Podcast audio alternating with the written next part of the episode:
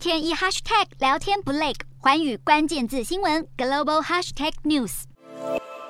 Hasta la vista, baby。步出唐宁街十号，英国首相强生前往国会进行最后一次的首相答问。英国国会下议院二十一号开始夏季休会，新首相人选将在九月五号重新开议时宣布。因此，强生二十号在国会进行告别演说。强生在国会的发言有不少耐人寻味的地方，包含声称自己的任务目前大致完成，结尾更抛下了一句“再会了，宝贝”，让人好奇他心里想的是否是我会回来。无论是否正在酝酿强势回归，强生显然已已经打定主意要在国会来一场令人印象深刻的告别演出。他不仅细数政绩猛攻在野的工党党魁施凯尔等人，对屡遭怀疑早就图谋首相大卫，因此在职责范围内或明或暗的抵制强生的前财政大臣苏纳克，更是明枪暗箭齐发。不过他还是给予继任者劝告。而目前保守党党魁选举第五轮，也是党籍国会议员最后一轮投票结果出炉。接下来，苏纳克与特拉斯将巡回英国各地发表政见，与选民互动，再由全体党员投票选出新党魁。目前看起来，苏纳克稳居龙头，但值得注意的是，英国。一份民调显示，苏纳克在一般保守党党员间的支持度持续落后特拉斯，不排除无法笑到最后。